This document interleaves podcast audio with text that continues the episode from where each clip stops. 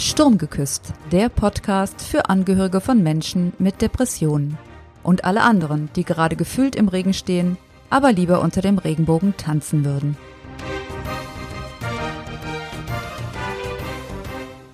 Ahoi und herzlich willkommen an Bord meines Sturmgeküsst Podcasts. Heute reise ich mit dir ins Land der Träume. Oder eben auch nicht. Denn du erfährst, inwiefern der Schlaf von depressiven Menschen gestört ist warum mehr Schlafen nicht unbedingt mehr Erholung verspricht und wie du deinem Angehörigen helfen kannst, besser und erholsamer zu schlafen. Ich wünsche dir viel Spaß bei der heutigen Folge, deine Elke.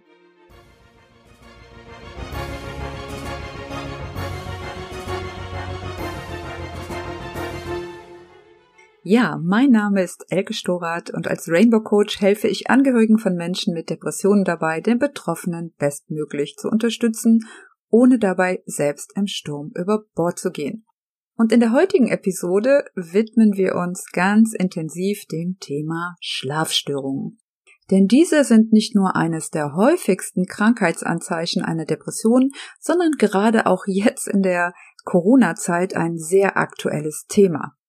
Jeder gesunde Mensch rutscht über verschiedene Phasen des Wachseins von hellwach über wach, über müde, über dösig in den Schlaf.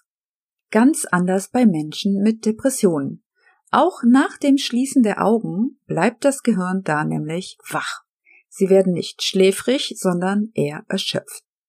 Selbst wenn sie dann endlich einschlummern, schlafen sie nicht besonders tief, selten durch und werden meist viel zu früh wieder wach. Diese übertrieben hohe Wachheit ist verbunden mit einer inneren Angespanntheit. Das kannst du dir so ähnlich vorstellen, als wenn du immer gerade kurz vor einer wichtigen Prüfung stehen würdest. Wer schon mal an einer Depression gelitten hat, der kennt das. Da liegst du im Bett und im Kopf brennt noch Licht. Du würdest so gerne schlafen, aber der Gedankensturm tobt unablässig weiter durch deinen Schädel. Du bist todmüde, schaffst es aber trotzdem nicht, endlich sanft in den Schlaf zu gleiten. Wenn du es dann doch endlich geschafft hast, fährst du mitten in der Nacht wieder aus dem Schlaf hoch und bist hellwach. Das Gedankenkarussell fährt wieder los. Noch einmal einsteigen, noch einmal dabei sein, jetzt geht's ab hier, wup wup. Und du löst dein verdammtes Ticket, ob du willst oder nicht. Und wenn du doch das Glück hast, irgendwann wieder in den Schlaf zu sinken, sitzt du meist in den frühen Morgenstunden bereits wieder hellwach, grübelnd und verzweifelt in den Kissen und der frühe Vogel kann dich mal. Herzlichen Glückwunsch. Was hier vielleicht recht witzig klingt, ist es aber ganz und gar nicht. Denn wer das über lange Zeit erlebt, fühlt sich bald so, als ob ihn ein Zug überfahren hat, und das geht echt auf Dauer an die Substanz. Wir halten also fest, Typische depressive Symptome, die mit Schlaf in Verbindung stehen, sind Probleme beim Einschlafen selbst, Schwierigkeiten nach nächtlichem Erwachen wieder einzuschlafen und sehr frühes Erwachen am Morgen. Der Zusammenhang zwischen Schlaf und Depression ist bereits gut erforscht. Rund 90 Prozent aller depressiven Patienten leiden unter Schlafproblemen. Ein Drittel aller gesunden Erwachsenen zeigt Symptome von Schlaflosigkeit und 10 Prozent aller Erwachsenen berichten von chronischen Schlafproblemen. Tatsächlich gibt es Hinweise darauf, dass Depression die häufigste psychiatrische Ursache für Schlaflosigkeit ist. Umgekehrt können Schlafstörungen aber auch ein Vorbote, der Auslöser oder gar die Ursache einer Depression sein. Es gibt sogar Studien, welche Hinweise darauf geben, dass ein auf Dauer gestörter Schlaf das Risiko verdoppelt, depressiv zu werden. Deshalb ist es ganz besonders wichtig, gerade jetzt in Zeiten auch von Corona, wo wir sowieso mit vielen Sorgen konfrontiert sind, für guten und erholsamen Schlaf zu sorgen, nämlich einmal für den Betroffenen selbst, aber auch für dich als Angehörigen, damit du nicht selbst in eine Co-Depression rutschst. Der erste Lösungsansatz ist meist naheliegend. Zu wenig Schlaf, da lege ich mich doch gleich noch einmal wieder hin. Oder noch besser, ich bleib am besten gleich ganz im Bett. Ja, viele Patienten, die unter einer schlechten Schlafqualität leiden, versuchen diese zu kompensieren, indem sie mehr Zeit im Bett verbringen und dort versuchen Schlaf zu finden. Dabei ist es gar nicht ungewöhnlich, dass Menschen, die lediglich fünf Stunden pro Nacht Schlaf finden können, so etwa zwischen neun bis zehn Stunden im Bett verbringen. Aber Achtung, leider geht genau dieser Schuss oft nach hinten los. Denn ausgerechnet dieses Verhalten kann maßgeblich zur Aufrechterhaltung der bestehenden Schlafstörung beitragen. In diesen Fällen kann es tatsächlich hilfreich sein, die Zeit, die man im Bett verbringt, zu reduzieren. Es gibt bereits viele Schlafstudien mit Betroffenen, die Hinweise darauf geben, dass verschiedene Hormone maßgeblich auf unseren Schlaf Einfluss nehmen. Zum Beispiel Wachstumshormone, aber auch Stresshormone wie das Cortisol. Ich will jetzt hier aber keinen langweiligen Exkurs in die Biochemie machen. Aber du kannst es ungefähr so vorstellen. Bei den Betroffenen sind verschiedene Mechanismen überaktiv, die im Gehirn die Wachheit fördern. Diejenigen, die den Schlaf fördern, sind dagegen deutlich reduziert. Das Problem mit dem Ausruhen ist dann, dass es leider eher schadet, als dass es hilft. Das liegt vor allem darin begründet, dass noch mehr zu schlafen alle schlaffördernden Mechanismen im Gehirn noch zusätzlich herunterfährt und die übertriebene Wachheit dagegen noch mehr unterstützt wird. Sich wieder ins Bett zu legen bzw. liegen zu bleiben, ist also ein Fehler. Leider handeln viele depressive Patienten jedoch genau entgegen diesen noch ziemlich neuen Erkenntnissen. Sie legen sich zum Beispiel nach einer schlechten Nacht mittags nochmal aufs Ohr. Daraufhin verabschiedet sich die Stimmung dann auch meist recht schnell wieder und geht sang- und klanglos in den Keller. Anschließend wird noch mehr Ruhe gesucht und so weiter und so weiter.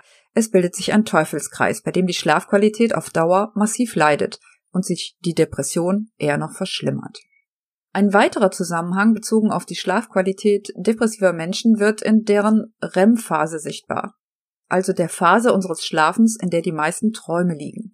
Die Abkürzung REM steht dabei für Rapid Eye Movement, was so viel heißt wie rasche Augenbewegung, die dann auftreten, wenn der Schlafende träumt. Bei depressiven Menschen kommt es zu einer sogenannten Enthemmung dieser Phase. Das bedeutet, der REM-Schlaf tritt zu früh auf, die erste REM-Phase ist verlängert und in allen REM-Phasen sind verstärkte Augenbewegungen zu beobachten und der Tiefschlafanteil nimmt ab.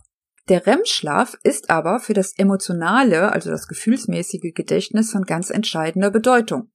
Bei verfrühtem und intensiverem REM-Schlaf werden die Erinnerungen des Tages also nicht normal abgelegt, sondern der Mensch erinnert sich vor allem an negative Ereignisse und speist sie so in sein Gedächtnis ein. So sammeln sich mit der Zeit eben immer mehr negative Erinnerungen an, statt ganz normal verarbeitet und abgebaut zu werden. Kein Wunder also, dass dieses veränderte REM-Schlafmuster an sich schon depressionsfördernd wirkt. Wie aber kommt der Betroffene nun da wieder raus? Indem man genau in die gegensätzliche Richtung aktiv wird. Denn Schlafentzug wirkt antidepressiv. Ja, ich weiß, klingt komisch, ist aber so.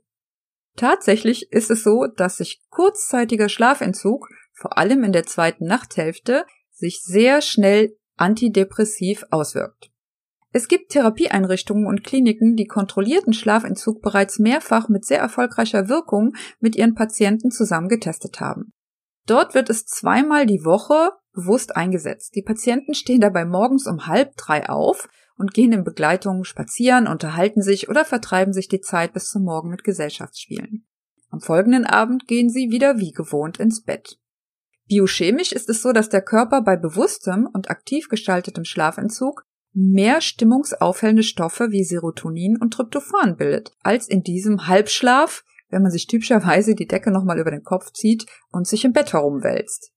Ein netter und nicht zu unterschätzender Nebeneffekt eines solchen Schlafentzug-Experiments kann sein, dass dem Betroffenen dabei bewusst wird, dass es einen biochemischen Zusammenhang zwischen der Depression und den auftretenden Symptomen gibt. Das ist oft ein Lichtblick für ihn, weil er merkt, dass er nicht völlig ausgeliefert ist, sondern dass es ein Einfluss und damit auch Hilfe von außen möglich sind. Sie spüren, nicht ich bin das Problem, es ist mein Körper bzw. mein Gehirn, das kaputt ist und das muss nicht so bleiben. Es kann als Angehöriger also durchaus hilfreich sein, zusammen mit den Betroffenen die Schlafenszeiten mal ganz gezielt zu beeinflussen. Findet gemeinsam heraus, inwieweit sich das auf den Allgemeinzustand des Betroffenen auswirkt. Wer lange im Bett lag, erkennt dann eventuell, dass er danach vielleicht noch erschöpfter und depressiver ist als vorher. Betroffene, die diesen Zusammenhang verstanden haben, können so aktiv gegensteuern, indem sie ihre Bettzeiten zum Beispiel von 10 auf 8 Stunden reduzieren. Der Schlaf ist dann zwar kürzer, aber vielleicht endlich wieder das, was er sein sollte, nämlich erholsam. Aber was kann man jetzt als Angehöriger ganz konkret tun, um zu helfen bzw. zu unterstützen? Hier kommen meine zwölf Tipps, die ihr ausprobieren könnt, um die Schlafstörung in den Griff zu bekommen. Erstens. Sorge als Angehöriger dafür bzw. unterstütze den Betroffenen dabei, dass er jeden Tag so weit möglich zur gleichen Zeit aufsteht und sobald er wach ist, auch wirklich aufsteht und nicht ins Bett zurückgeht. Wenn der Betroffene lang liegen bleibt, fängt er in der Regel nur wieder an zu grübeln, verliert dabei auch einfach seine kostbare Energie. Alle Tätigkeiten nach dem Aufstehen lenken dagegen ab und Ablenkung ist das Beste gegen dunklen Treibsand einer Depression. Am besten gleich auch an der frischen Luft bewegen, ein kleiner Morgenspaziergang zum Bäcker, zum Supermarkt oder mit dem Kind oder dem Hund einfach raus. Zweitens, versucht Nickerchen oder das über den Tag nochmal hinlegen nach Möglichkeit zu vermeiden. Es reduziert die Müdigkeit am Abend und führt beim Betroffenen nur dazu, dass das Licht im Kopf noch ewig brennt und er nur umso schwerer in den Schlaf findet. Drittens. Ansonsten gilt, fördere jede Art von körperlicher Betätigung. Sport hilft zum Beispiel, Stress abzubauen. Aber auch jede andere körperliche Betätigung wirkt sich begünstigend aus. Allerdings sollten sportliche Höchstleistungen unmittelbar vor dem Schlafengehen unbedingt vermieden werden. Viertens. Auch den Geist kreativ zu beschäftigen kann sehr sinnvoll sein. Es ist einfach zuträglich, die Synapsen mal mit anderen Dingen als Grübeln und dunklen Gedanken zu befeuern und auszulasten. Aber Achtung! Hier gerne den analogen Angeboten den Vortritt lassen gegenüber den digitalen Angeboten. Gerade Zocken und Computerspielen birgt da einiges an potenziellen Gefahren, dem wir nochmal eine eigene Folge widmen werden. Hier sind eher Dinge gemeint wie Lesen, Rätseln, Malen, Puzzeln und Co. Mehr Anregungen und Ideen zu körperlichen und geistigen Aktivitäten gibt es in aller Ausführlichkeit in meiner nächsten Podcast-Folge. Fünftens. Sparsam mit Kaffee und anderen koffeinhaltigen Getränken umzugehen macht Sinn. Koffeinhaltige Getränke sind zum Beispiel Tee, Cola, aber auch Energy-Drinks. Möglichst nach 16 Uhr gar nicht mehr solchen Kram trinken und nicht mehr als zwei Stück insgesamt am Tag. Von Alkohol vor dem Schlafengehen ist übrigens auch abzuraten, da er zusätzlich dazu führt, dass man weniger tief schläft und zusätzlich aufwacht. Vor dem Schlafengehen vielleicht lieber einen beruhigend wirkenden Tee trinken, zum Beispiel Lavendel oder Melisse. Stöbert doch da einfach mal durch die Drogerie und probiert aus, was euch hilft und vor allen Dingen, was euch auch schmeckt.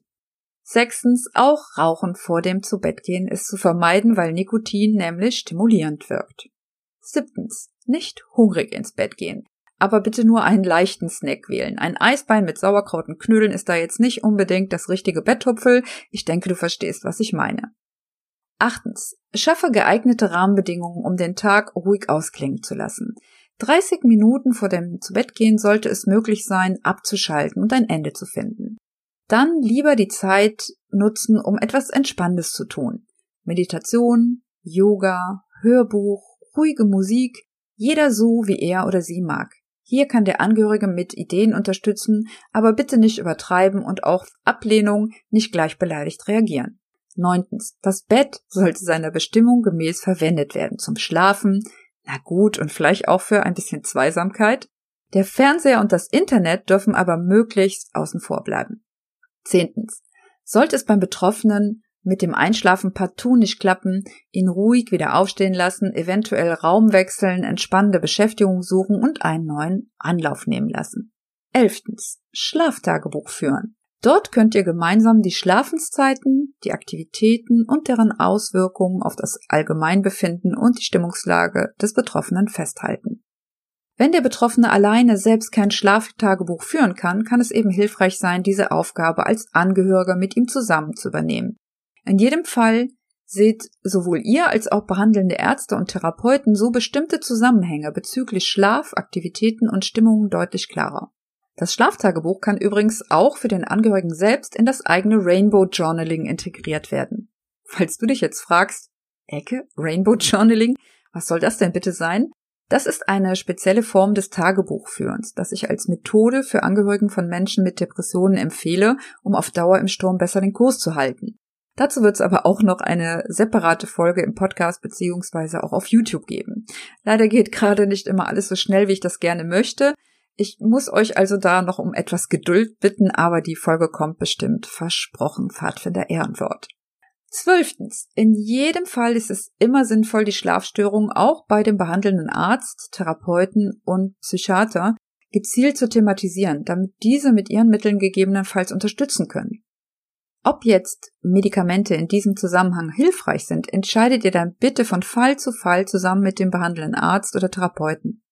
Ich selbst habe während meiner eigenen Depression damals keine Medikamente benötigt. Ich habe aber miterlebt, wie sie einem Betroffenen ermöglicht haben, den Allgemeinzustand wenigstens so weit zu verbessern, dass er überhaupt in der Lage war, aktiv an einer Therapiemaßnahme teilzunehmen. Es gibt da einfach viel zu viele Medikamente mit ganz unterschiedlichen Wirkungen, als dass ich hier und heute irgendeine Empfehlung dazu aussprechen möchte. Fangt nicht an, alleine darum zu experimentieren. Bitte, das gehört unbedingt in die Hände von Profis. So, das waren meine zwölf Tipps, aber jetzt kommt hier nochmal ein ganz besonders wichtiger Hinweis, der mir eben besonders am Herzen liegt. Wir haben gehört, dass Depression fast immer mit Schlafstörungen einhergeht. Wir haben auch erfahren, dass es durchaus auch umgekehrt gehen kann dass ein gestörter Schlaf womöglich auch eine Depression fördern oder auslösen kann. Das gilt auch für eine Co-Depression. Darum ist es regelrecht deine Pflicht, als Angehöriger bei aller Fürsorge und Mitgefühl für den Betroffenen, den eigenen Schlaf nicht zu vernachlässigen und gut für dich selbst zu sorgen. Wie willst du selbst noch Hilfe leisten können, wenn du dich morgens selbst auf den Brustwarzen zum Frühstückstisch schleppen musst, weil du eine schlaflose Nacht hattest? Hm? Also pass da gut auf dich auf und alle Tipps darfst du auch für dich selber beherzigen. Darüber hinaus kann es in einer Partnerschaft eventuell auch hilfreich sein, vorübergehend mal in separaten Räumen zu schlafen, damit beide einfach gut schlafen können. So, und schon ist wieder eine Viertelstunde um. Jetzt hoffe ich, dass du auch in dieser Folge wieder einiges für dich und deinen Lieblingsmenschen mitnehmen konntest. Solltest du noch Fragen, Anregungen oder eigene Tipps zum Thema Schlaf und Depressionen haben, dann schreib mir doch bitte gerne in die Kommentare. Ich freue mich riesig darauf, von dir zu lesen und mich mit dir auszutauschen. Wie schon erwähnt, wird es in der nächsten Folge darum gehen, wie du den Betroffenen dabei unterstützen kannst, selbst wieder aktiv zu werden. Lass dich also gerne inspirieren, welche Aktivitäten und Ideen für dich und deinen Angehörigen dazu passen könnten. Wenn du diese Folge und meine weiteren Tipps, Impulse und Infos für Angehörige von Menschen mit Depressionen keinesfalls verpassen möchtest, dann solltest du übrigens jetzt den Sturmgeküsst Podcast bzw. den YouTube-Kanal am besten gleich abonnieren und dann hören wir uns bald schon wieder. Ich danke dir, dass du auf jeden Fall heute bis jetzt zugehört hast und wünsche dir und deinem Angehörigen zukünftig einen erholsameren Schlaf. Passt gut auf euch auf und bis zum nächsten Mal. Ahoi! deine Elke Storer.